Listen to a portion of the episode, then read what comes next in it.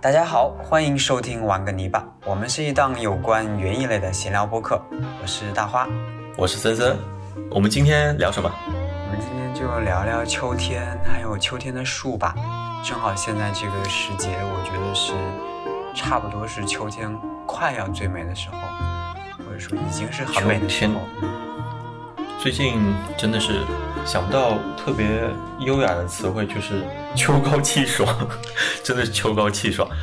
呃，对，每天空气都很干净，每天的夕阳都很好看，然后基本上都是晴天，可能一个礼拜只有一两天是阴天的这种状态。我看这种天气还会持续大概一个多礼拜、两个礼拜的样子。是的，哎，我。最近偶尔会在农场放空，因为特别舒服嘛。嗯，我们工作室前面有一棵非常美的树，然后现在进入了一个基本上最佳的一个观叶期，我就会在那儿发呆。我突然想到，我我昨天好像是发了个微博，然后我就发了几张那个他们的照片，就是小草坪加那棵。那棵非常漂亮的乌桕树的照片，然后我写了一句：“秋天适合发呆放空。”然后括号这句话好像其他几个季节也适用。然后，然后你知道吗？就我这段话一定想跟大家分享一下，是一个一个朋友转发了我这一句话，然后配上了一段，这段我读给大家听，我觉得特别好玩。他说：“不不不，确实是秋天最适合发呆放空。春天花团锦簇，眼睛太忙。”心不静，放不空。夏天暴晒蚊虫，条件它不允许发呆啊。冬天寒风刺骨，动手动脚。就算踏雪寻梅，也是寻完速速回家，亦不适合发呆。只有秋天，天高云淡，暖阳微风，橙黄橘绿，绿瘦红亦瘦，疏疏朗朗，寂寥但不萧瑟，心静神定。又怅然若失，一放空。句号，狗头斜脸，厉害了，太厉害了，真的。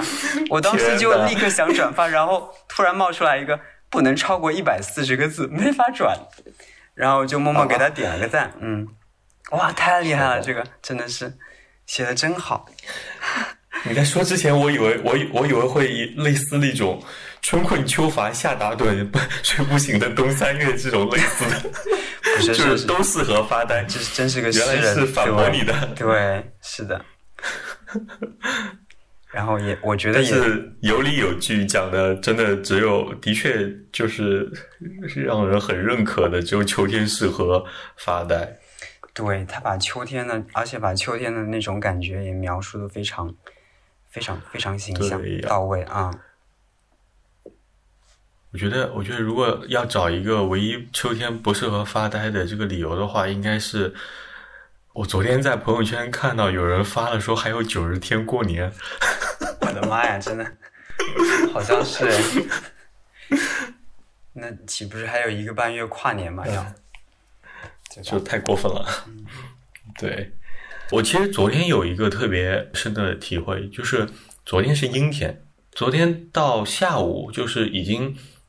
四五点钟的时候，因为六点钟的时候天就已经黑了嘛，嗯，呃，四点半左右的样子，天突然放晴了。昨天是一整天的阴天，然后突然放晴，然后昨天出现了一个特别好看的晚霞。昨天吗？对，然后昨天就是昨天的晚霞是那种蓝里透着紫，紫里透着粉，因为它是阴天，就导致云还挺厚的，但是还是有很绚烂的色彩变换。昨天我看一下相册，哎，你有每天拍照吗？也挺美的。我基本上，哎，前天你们那里有彩虹吗？哦，没有。我前天我看见你说了。对，前天那个晚霞哇，真的绝了，整个就是粉色的，粉色的整个一片天空，两头都很美。工作室正前方就是我刚说的那个乌桕那棵乌桕树，正上方挂了一道非常漂亮的彩虹，然后在另外一面。乌桕现在转色了吗？对，全色，现在已经全部变成橙黄色了，非常的美。你在农场，橙黄色的乌桕，它是整体偏黄色，但是会有一些橙叠在上面，但是比较少，你能看出一些层次跟变化。它不是那种全黄的，而且你在基本上那条路的任何角落，只要抬个头，你的眼睛不自觉的就会瞥到它，太吸睛了。嗯，现在，特别是那种光线就是比较低的，因为到了秋天之后，整个太阳起的比较低，等于是有一个斜侧方的这种光线打上来的时候，会真的很不错。对，真的很不错。是的，哎，我还写了个，我还记了一段呢，我要读一下吗？读一下吧。说说。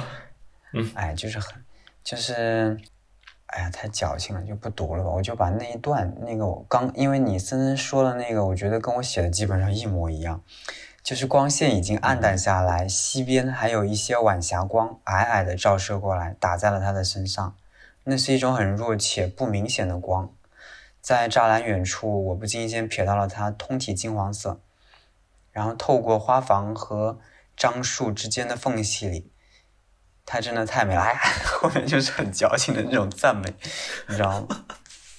我写日记有的时候，其实啊会写这种当时可能情感出来的时候，其实你你把你的感受写下来的时候，就会这样子去表达，的确是一个很正常的表达方式，不矫情。因为我觉得我们现在词汇是比较匮乏的一个原因是，我们如果想表达一个东西的时候，其实就或者说记录一个东西的时候。往往是因为我们没有沉下心来，真的是拿起笔、拿起纸来记下这一段事情。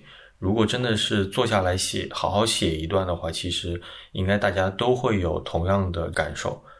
而当下发生一些赞美或者赞叹的话，真的只能说啊，太美了，好好看啊，是这样子。连再稍微丰富点词汇都没了。是啊，在坐下来是会有的，嗯。所以我觉得掏，我觉得现在方便的是掏出手机来打下一段文字也是可以做到的。对。那现在农场除了乌桕还有什么吗？你说正在变色比较好看的吗？对。嗯。我刚才脑子里面想到的是，我印象中特别深的一个事情是，去年还是前年，我在农场捡了好多那个美国红枫。美国红枫。对，美国红枫现在也很好看。对吧？就是基本上全红了。但是它们变色，美国红枫是一种怎么说？就是它整体色是比较统一的，基本上都是那种非常纯的红，只有呃少许的会颜色可能会淡一些，没有没有变过去。它那个红怎么形容啊？是叫什么猩红还是什么红？它还不是我们就是非常我描述不出来那种具体的色，就是有一点点黑色。我觉得它在首先感觉。对，它首先是这样的，它的叶片比我们常见的那种细长型的叶片的枫树叶片要大。它是那种我们路边的悬铃木，大家都看过，就是法国梧桐，大家都看过。它的叶片有点类似于法国梧桐的叶片，但是比法桐法国梧桐要小很多。它就整个吸光的效果就跟我们常见的中国枫树不一样了，因为中国枫树是这种细细碎碎的这种感觉，然后它是一整块。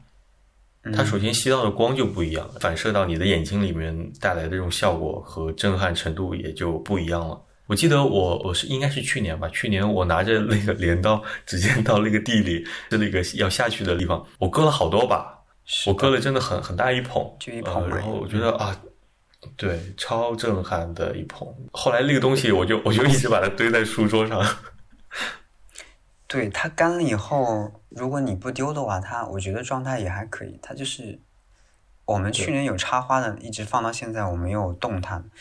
嗯，然后到现在感觉状态还是蛮不错的，就是变成了一个褪，就颜色全褪掉了嘛。对，它的叶背是有点偏银白色的这种质感。对，然后正面是深红色。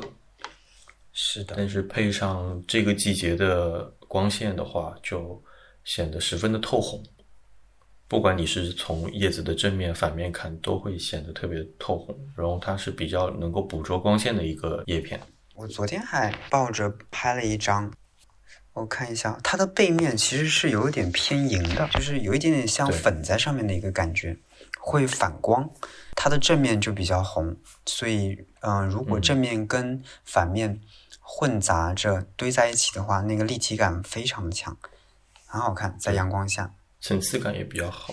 对，还有就是除了美国红枫，还有榉树吧。我觉得现在榉树是你能够看到比较常见的，就正在大规模变色，非常好看的一种树。虽然说是比较，但我们我们我们要我们要先交代一下我们这边的坐标，就是我们我们其实算，你就说你是哪里嘛？对，森森是扬州的，江苏啊，我是江苏扬州，然后啊，我是在南京，是，对，江苏南京，所以没有太多差异。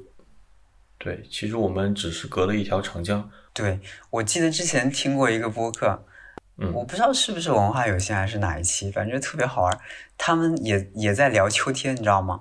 就聊了一个关于秋色的问题。他们好像就说了，我不知道我有没有记错，如果记错了，抱歉。他好像是说北京或者是天津以南，好像就觉得没有秋，没有什么秋色了。当时好像是这么一句话。然后我当时心里在想，我们南京秋天，我们这边的秋天可美了，好吗？啊，什么意思？我没我没听太明白。什么南京不是他们的意思是南方，他们觉得南方，他当时是说的好像是北京以南还是天津或者再稍微南边一点点，但是没到我们这个江苏啊。就是他们认为的北方以南就没有秋色，没有什么好看的秋色了。我应该如果记错了，抱歉，可能没记错啊。我觉得我们园艺人对季节的那个理解啊，还有秋色，还有一种南方人的那种。叫什么？对，其实都是不一样的。我有一次冬天去了一趟天津，他们就说我们这边其实还没到冬天的时候，所有的树叶全部掉光，然后所有的植被全部变成枯黄色，然后他们就没有绿色了。嗯，我能想象到的，因为北京的香山红叶，嗯，那不就是秋天的一个典型代表吗？北方的秋来的更壮阔一些。只能说，因为他们降温降的太快。他们特别是一些有山的地方，他们会看到是整个山上都红了，整个山上都黄了。对，我们这里这是他们比较壮美的这种。对，我觉得我们这里的秋 会更怎么说？更绵长，更哎，他们总觉得好像南方的秋很短。我记得很多，嗯，北方或者更南边，我说的是广东还是哪里？那一块，他们来南京，来我们江南，会觉得南京的秋天很短。其实我觉得南京的秋天，或者我们这一片的秋天，长江流域的秋天，其实是很很绵长的，啊，嗯，它会从九月一直持续到甚至是十二月中。我记得观赏期会很长，特别是对于我们玩园艺的或者园艺爱好者来讲的话，其实我们会比较留意这个秋天的到来和秋天的结束嘛，因为。秋天刚刚开始，或者说秋天刚准备来的时候，我们就已经开始准备秋播了。嗯，然后这是一个比较重要的一个点。对，我一直很奇怪的一个事情就是，我昨天才发现，我其实播了好几年的胡萝卜，嗯，至今没有赶上趟，因为我每次都会播播的比较晚，觉得就是秋天来了吗？秋天来了吗？秋天来了吗？然后秋天来了，好我。哦，我昨天听到有一个朋友跟我讲说七月份就可以播了。我印象中七月份还是爆热的时候呢，他们正常七月份就可以播了。啊，然后人家现在已经开始陆陆续续收胡萝卜了，可以吃到胡萝卜了。我的那个胡萝卜刚长了三四片叶子。啊，顺着森森森的话，我想接的是，就是顺带插一句，关于园艺播种这个东西，就。总是有很多好像是经验总结的东西给大家借鉴，但是我觉得完全大家可以自己去实操一下，就是因为很多，嗯，人给的经验，它跟你的首先你的地理区位、你的气候条件等等都不一样。最好的一个情况就是你自己去实践，嗯，做出一个你自己能够总结出经验的东西。比方说刚说的七月份、六月份播，你都播一下嘛，一袋。胡萝卜种子，我觉得应该就很便宜，几块钱嘛。哎，之前有个朋友，他是在舟山还是哪里，或者更东的一个小岛上，他问我说，郁金香要买原生球还是还是三度球、几度球、五度球，就是经过春化的和没经过春化的。他说他们那个岛冬天很很，就是也不是很暖和，就是就是反正也不会有霜冻，就比较特别的一个。我说我没法给你一个很好的经验，哎，我觉得。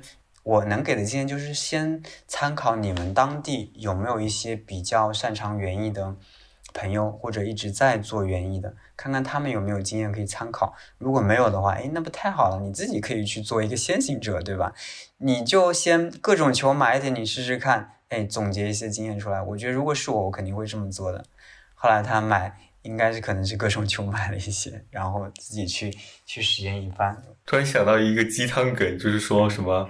播种一棵果树最好的时间是三年前啊！你说然后就是种种树是现在，你那句话应该是这样：种树最好的时间段是十年前。你说，然后就是现在，对，因为树的是十年前，不是三年前，太久了吧？就是十年前。我觉得我，我觉得我等不了。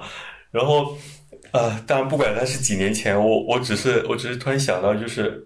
主要还是在于当下来，就是其实你你如果不确定什么时候它是播种的时间，那你就都试一下好了，你就现在就播，你现在就丢一把种子去土里面。对，其实我觉得真的是什么时间都是可以去播的，就是看它的花期能不能赶上，或者它的果期，你就反正试验一下嘛。对我我其实试过很多次，我觉得不管是观花的植物，或者是这种蔬菜类的也好。呃，光花类的其实它表现差嘛，它最多它最多就是一个草嘛，它你播出来之后你就知道这个草长什么样子了，它只是不开花而已，你就当它是一棵草好了。我今年还比较惊喜的是秋天，说到秋天，我在秋老虎刚过的时候，我有一棵我春天比较晚的时候播的一棵翠菊，嗯，它在秋老虎过后开了几朵花，然后迅速的死掉了。对，我觉得挺好的，因为我没有播对时间，然后它就是在这种秋老虎过后，我觉得已经到很舒服的秋天的时候，它迅速的开了几朵花，也挺好的。对，你看，你又收获了一些经验，对吧？嗯，就大不了就收获一些经验嘛。就知道了。是的。唉，但是往往每年的经验就是，我虽然知道了，但是我下次还会犯的。没关系，你有一辈子可以去犯。对，即使这样，其实我也能看到它短暂的一个美丽的高光时刻，也挺好的。嗯，那刚还想到一个，就是我前几天国庆长假的时候，我有一个厦门的朋友来到扬州，带着小朋友，我带他去逛了瘦西湖。我觉得瘦西湖近几年真的做的很不错，里面的园艺，里面的一些，还是因为时间长了之后沉淀下来的一些东西吧。对于一个来自厦门的南方人来讲的话，我们在一个我觉得那块做的还挺一般的 一个草坪上面，中间种了一棵挺大的银杏树。嗯，然后对于他们来讲的话，可能他们很少见到那么大体量的一棵银杏。然后他带着小孩在那边拍了好几张照片。当时十月十月初，十月初的时候，扬州包括整个江苏经历了一下突然的降温。然后那几天下了一些小雨，很冷。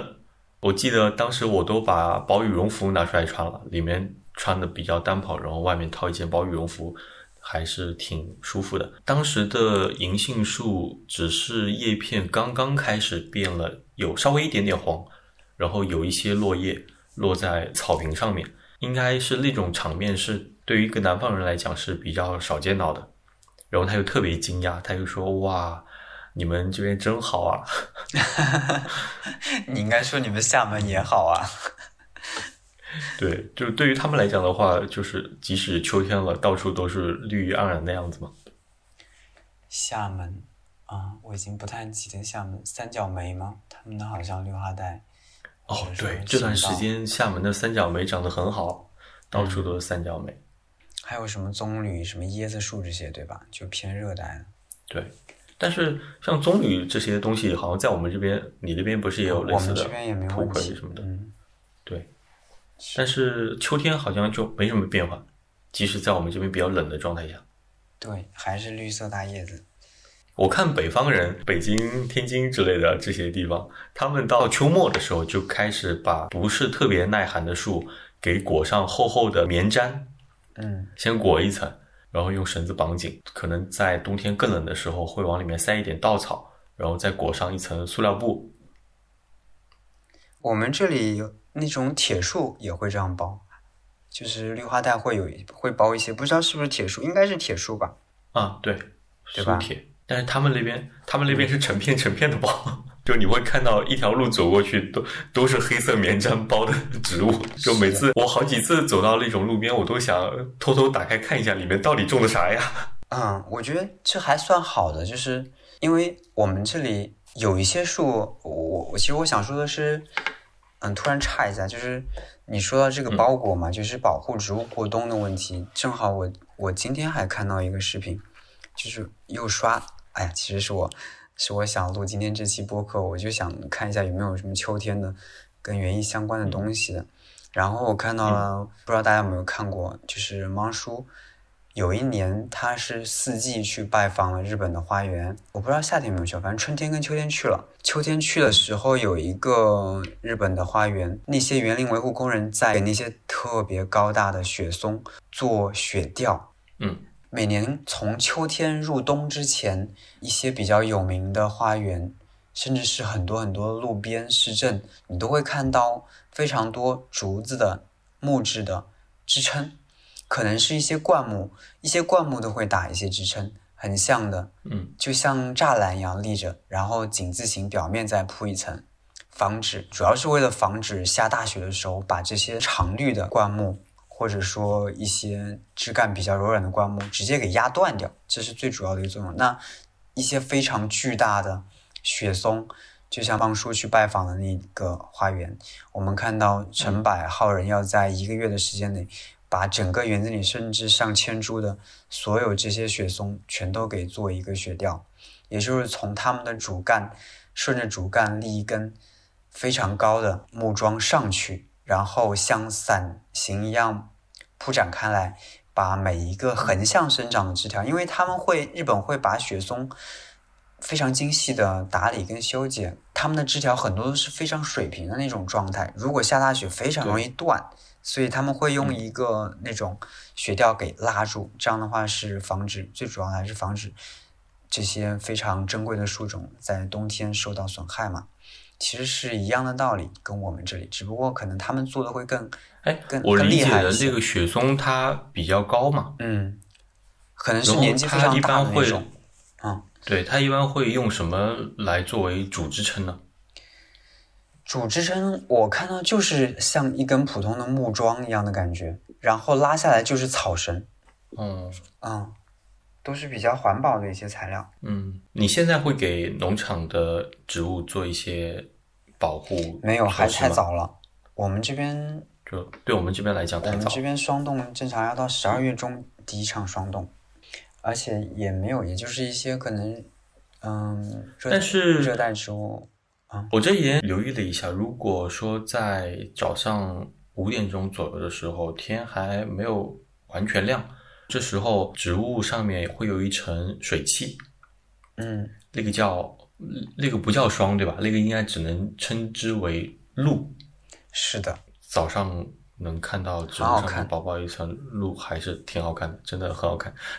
是的，我们又回到了这种词汇匮乏的状态。啊，就是很好看，啊，然后我为什么会有这个就是想法，是因为那天我看到我种的甘蓝，嗯，因为甘蓝它叶菜嘛，它们的叶片上面会有薄薄的一层蜡质的粉一样的东西，你用手去擦它是可以擦掉的，但是它自然生长的情况下的话，它会有一点不沾水，然后加上薄薄的雾和露水粘在上面的话。会反射出那种晶莹剔透的感觉。嗯，早上如果你能起个大早，值得去留意一下你身边的这些植物和景象。对，其实一年四季的清晨都非常的美，会各有千秋。这个季节就是水汽特别充足，夏天除外。夏天夏天起得早也很好看啊，冬天更美，尤其是打霜，哇，一片白。知了太吵了，知了太吵了会影响大家听我们播客的。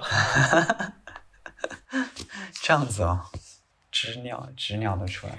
你今天跟我说到我们聊一聊秋天和秋天的这些树的时候，你知道我做了一件什么事吗？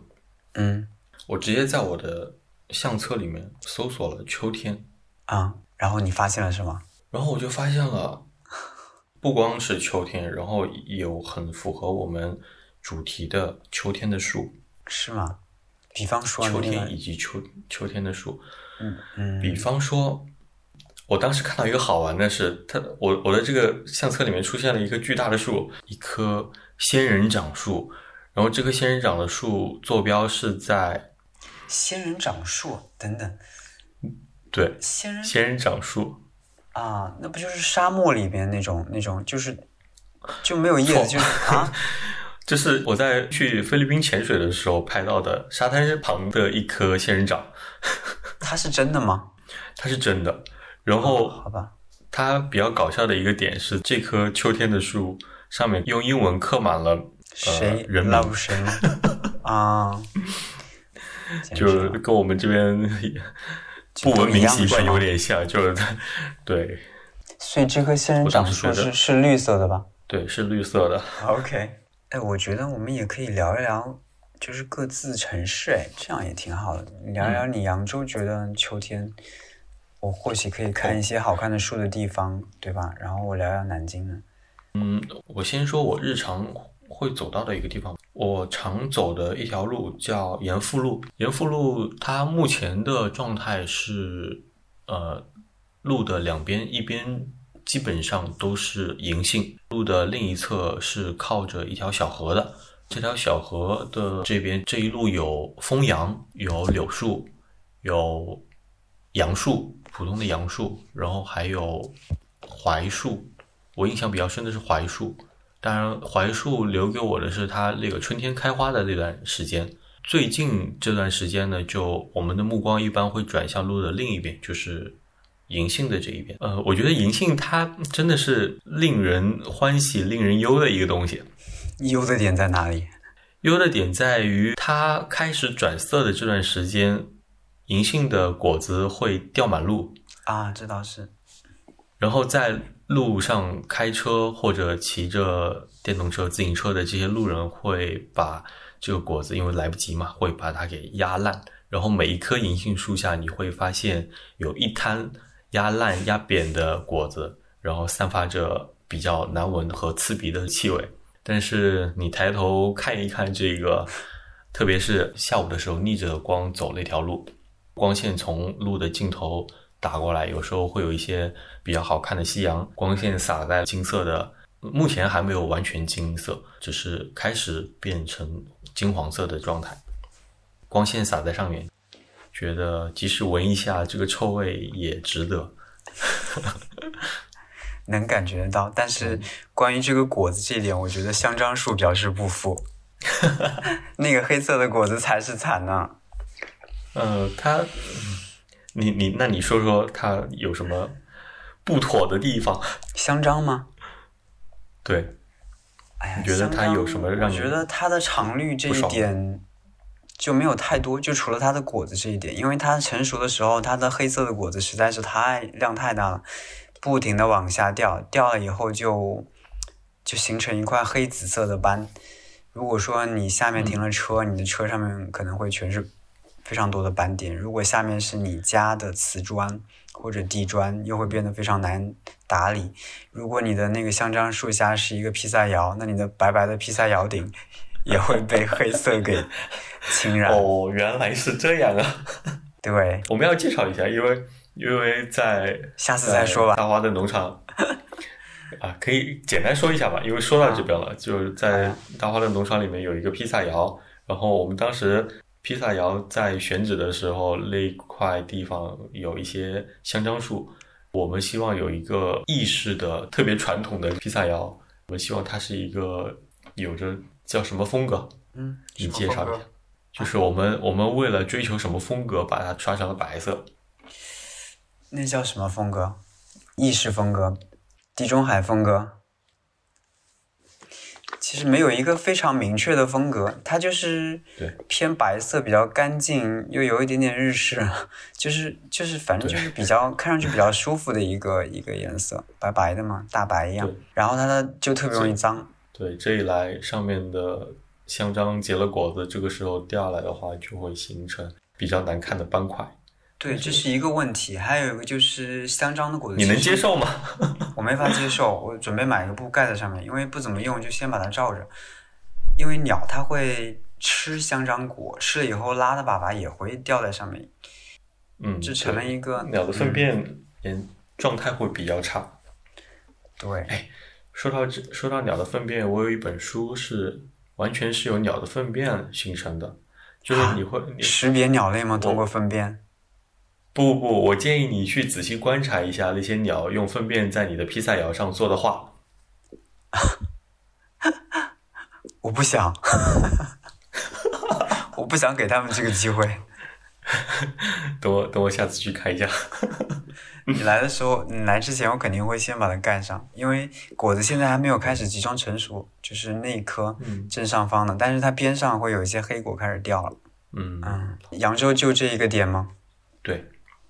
啊，我觉得这条路目如果这条路目前是很美的。然后，如果有朋友来扬州的话，首先我肯定会带他走走这条路。然后呢，在这条路的中段，这条路的中段有一个叫史公祠的地方，史可法纪念馆。我觉得可以稍微再等一等，可能再等个一个礼拜左右。嗯，这个史公祠里面，呃，我印象中是有两棵吧，应该是左一棵右一棵，巨大的。银杏树，又是银杏树，嗯，因为它比较大嘛，然后又是在一个庭院里面，它落满地的金黄色的银杏叶，加上整个树上也是金黄色的，嗯，看起来会比较壮观。我觉得这是秋天的一个信号吧。当你看到这些树叶如果全部落在了地上，厚厚的一层堆在里边，树上零星还挂着几片的时候，那就已经到冬天开始了。嗯。你呢？啊，南京，南京可以说的太多了，我觉得 是的。南京可以，南京的秋天真的太美了。不是有一句话，什么一到了秋天，南京就变成了精灵嘛，什么的。嗯。啊？什么？就是什么？我听到了不是，就是南京的第一场雪。啊？南京的什么？不是，南京下雪了。不是，是说好像我看网上比较说多的一句话，什么一到了秋天，南京就变成了精灵，就是金色的感觉那种。啊，这样。嗯，我如果要跟大家推荐南京的点的话，我可能，我觉得我先最推荐的是灵谷寺的秋天，真的特别的美。其实其实紫金山那一圈都特别的棒，南京的几座山都很好。尤其是十月、十一月的时候来的话，真的到处都很好看。先说自然偏自然的景观的话，就是灵谷寺。灵谷寺主建筑门前有两棵，跟你们扬州一样特别美的银杏。嗯，秋天如果光线好的时候去看，非常的美哦。阴天也会非常美。因为它的体量在那里，加上它的落叶，还有那种古建筑融合在一起的感觉，完全就不一样。然后我们顺着主建筑绕到后面，有一块大草坪，大草坪两边有两棵非常漂亮啊，且树龄可能会比较大的三角枫，就它们的枝干非常遒劲有力，就是很张扬，然后一种张牙舞爪的感觉。嗯，三角枫我特别喜欢，灵谷寺。嗯，再往后走，大家可以爬到那个灵谷塔顶上去俯瞰，哇，那一片秋色真的是棒极了，非常推荐大家。还有，如果说不去，呃，偏自然景观，其实大家在南京城里面随便逛就能感受到非常浓的秋意。直接在中山东路随便走走，两边特别高大的梧桐，它们的秋色就也很美。黄浦路啊，那里一条。植物园也很美，秋天大家也可以去。北园有一个红枫岗，然后它的最佳观赏期一般是十一月底到十二月初，那个时候的枫叶基本上全部开始变红了，各种类型的。这个是就是你只要去南京，然后只要去紫金山那一块区域啊，都可以看到。哎，我在想有没有大家不常去，但是只有你知道或者说嗯你去过的一个地方，你觉得？很秋天的，能想到吗？让我来想就是秋天状态比较好的一个地方。嗯，就即使比如说是灵谷寺里面的一个角落，你发现的，你专属的一个那种秘密基地的感觉吗？啊，对，就拿出来分享一下。要不你先说吧，我来想一想。好，因为我刚才在嗯。我刚才说到那个，拿起手机打开相册搜索秋天的时候，他给我有一个推送，就是我一七年的时候发现的一个小天地。这块小天地做的真的很不错，地点是在平山塘西路和维扬路这一个地方，是一个三岔路口，后方是蜀港西峰生态公园。然后在这个路的中央，因为我们常正常经过那边的时候，一般是开着车或者是骑着车，一般也不太会停下来。然后我在一七年经过那边的时候，它靠着路边有一座木质的小桥，给我印象比较深刻。然后因为当时一七年买了无人机，我想找个地方去拍一拍俯拍的视角。呃，我和朋友他们就骑着自行车，嗯，就去了那个地方。这个地方给我至今印象就是，它里面有一个很圆的小池塘，然后这个小池塘生态很不错，我甚至在那边看到了野生的蛇。但是是我是我没有想到的是，它类似于是一个呃四周环着马路的比较大的一个中岛，然后在小池塘的旁边，我印象比较深刻的是有一排呃杉树。杉树在秋天的时候会有一些杉树的落叶，然后那些细细碎碎的落叶，对，雪山也特别美。秋天，对，然后加上到了傍晚，或者是本来地上有一些水汽，这水杉落下来的叶子踩在脚下就特别的绵软，一直印象比较深刻。正好刚才在相册里面看到了，我觉得可以推荐大家，如果在扬州或者来扬州游玩的话，可以。跟随我刚才指引的这个方向去看一看，啊，等于就是在一个城市里面的小绿洲，非常小的绿洲的一个小感觉，是吧？对，它的旁边其实就是一个比较大的生态公园啊。但是这个生态公园呢，会有很多游客或者说当地人去，最近比较流行的露营啊，搭个帐篷晒晒太阳啊之类的。甚至会有一些婚纱摄影的会去去到这个生态公园，但下面的这一个小小的角落反而是我印象无人问津的，对吧？对。我刚才森森讲的时候，一边听他说，一边在脑海里面过，有没有类似这样一个我的秘密基地？我觉得好像没有诶，就是没有那种说，因为我没法确认别人知不知道有没有那么样一个地方。哎，其实无所谓，即使你当下觉得它是你的一个，或者说你认为的一个秘密基地都可以。嗯，就丽水一个水库，它藏在我们的五响山中间，很少人会去到那边。那是我有一次无意间撞见的，撞见以后，那个地方就成了我我真真真正的一个秘密基地了。从一六年就发现了，每年都会去野餐。去野餐，对，就非常棒的地方，就不愿意跟人家分享，所以这个里面我也不打算分享。但是我发现现在会很，会会有越来越多人知道了，因为而且现在野钓跟大家也知道，钓鱼、骑行、探索这种项目这两年越来越厉害了。那个时候真的是，对，一六年还比较早，那个时候是随便找一条小路就不停往里窜，窜窜窜窜窜了好久。大家现在都太渴望出去了。对，然后忽然发现一个非常开阔的水库，哇！当时的感觉简直就完全是四周全都是树包裹着一个水库，就特别美，然后特别就你说话那个回声就会荡过来的那种感觉。啊，那你们在旁边野餐的时候不会觉得很吵吗？没那么夸张，就是你要啊很大声喊一下，你看对面给你啊一声，好吧。反正你也不打算很详细的说一下，是吧？嗯，就不说了吧。我觉得那个地方丽水，丽水可以玩的地方挺多的，直接在五响山里面随便转转就挺好。我我其实我我为什么刚才 Q 这个话题，就是因为你还记得我们还有佳宁，我们去个水坝里边，东平吗？对，东平，然后就是你婆婆家附近的一个水坝。嗯，就水库，东平水库。啊，对。我我们是在坝头上面嘛，当时给我的感觉也是，我在想，因为四下无人嘛，我们在那边不是拍了很多晚霞的照片嘛，然后还看到两只野鸭子飞过去。对，那天真的挺美的，还看到了满天的星光。对，然后天黑下来之后有很多的星星。嗯我一直会把这个地方作为一个我想象中的一个秘密基地。我后来跟佳妮单独去过，然后我还带了狗，我把狗带到水坝下面，快跑到松树林下面。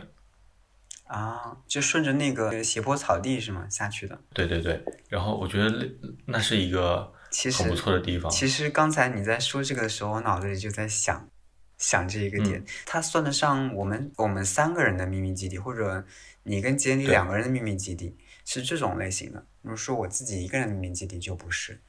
我有想到，因为对，因为它其实算一个非常小众的水库，你知道吗？就是虽然说是一个很大的水库，但是它真的没什么人去。就如果说你们在早些年在那个水库扩修来之前，会感觉更好，因为它那个整个围挡的石墙是那种老的，那个感觉会更好。那个路灯也是老的，好吧，啊但是我还是想问一下，所以你刚才讲的你一个人的秘密基地，你去露营了，嗯然后是是我跟我可能那几个小朋友的基基地啊。好吧？行，我我的理解是你带着你的回音在露营，啊，这样吗？对，也是可以的哦。不是，我一个人在那儿露营，哇，那个 solo 真的是想想太孤独了吧。我可能没办法一个人去露营嗯，好吧，啊、而且一个人那边太太野了，太太安静了，就不太适合一个人，有点危险。会有什么野兽出没是吗？假如来一个猛，特别猛的壮汉，大劫，那咋办？我以为我以为你会说猛禽，啊，猛禽，那我就赶紧抬头拿望远镜了。哎，你还别说，我在那里看到蛇，看到过蛇雕，就是那座，呃，因为是五小山嘛，那基本算是历史最高的山，就是会有一些猛禽过境。你还有什么有关于秋天的吗？好像没了，是不是要准备结束？我们这档播客就随意的闲聊播客。呃，刚才开头其实忘讲了，就是我们希望大家在不管你是在工作也好，还是在休息的状态也好，还是在从事园艺劳作的时候，有个东西在耳边听着。你可以戴上耳机，也可以拿一个小音响在身边放着。我们希望的是，主要是园艺生活不会那么的无聊和枯燥。呃，听听我们在这边胡扯，嗯，希望能给大家带来一些快乐。那是的，嗯，大花还有什么想说的？因为我感觉我们这一期聊了很多都是跟树相关的嘛，跟秋天相关的。对我刚才在这档播客开始之前，我还去找了一下我很久前录的那个视频，它其实正好开头我也是说了跟树相关，然后我也想把它再跟大家读一下，我觉得挺好的，也能嗯比较、，什么视频？你可以介绍一下吗？啊，你不知道吗？哦，我我可能会知道，但是你要跟没关系，再再再来一遍，我故意的。嗯啊，我看你一本正经的，太好笑了。笑死。呃，好啦就是那你嗯先，对你这先来，你要嗯先介绍一下。嗯，就是我在之前录的一期 vlog 里面，然后也是关于秋天，关于象腿蛟的一期视频里面，正好读到一段话，然后我就去拥抱了农场的一些大树。这段话是这样说的：拥抱大树是公认保持健康的好习惯，因为树木的气场具有非常好的流动性，每一株植物都是一个完整的循环系统，可以与人类的气场形成良好的动态交流。正如人类的气场一样，每棵树都有独一无二的频率，因此拥抱不同的树木会有不同的效果。我不知道大家会不会有这样的感受。嗯，我觉得在呃，尤其是我在野外，可能或者在一些比较老的公园里，见到一些年纪非常大的树，会想着完全放松、深呼吸的状态下去拥抱那棵树，然后好像也没啥，就是会像他真的讲的这样的一个效果，但是你会觉得自己。啊、是心是好像是真的是静下来了一些，也会觉得好像能够感受到一些这个树的能量。我不知道大家会不会，反正我之前去，不论是我去一些森林公园，或者说我之前去北京地坛里面一些上百年的古柏树，都会去拥抱一番。嗯，如果大家哎也可以去试着啊拥抱一下身边的这些大树。对，所以我们也希望大家听完我们这一期播客之后，在这个美丽的秋天，能够珍惜当下秋色，趁着这个秋色去看一看我们身边的这些大树，哪怕其实小树也可以，对吧？看看我们身边这些好看的树吧。如果可以的话，去跟大树做一个拥抱，去感受一下大树的能量，也可以感受一下自己的内心。那我们本期的播客就到这里。如果大家对于秋天，南京或者扬州，又或者大家自己的家乡有什么好吃好玩，都可以在评论里面留言跟大家分享。嗯，好的。那我们本期播客就录到这里。那欢迎大家，如果说大家有一些想跟我们分享的，可以在我们的评论区留言，然后也可以关注一下我们的播客。如果你觉得好玩的话，也可以把这档播客推荐给你身边的好朋友和你热爱园艺的朋友，在无聊的时候听一听我们的播客。好，本期就到这里，谢谢大家，拜拜，拜拜。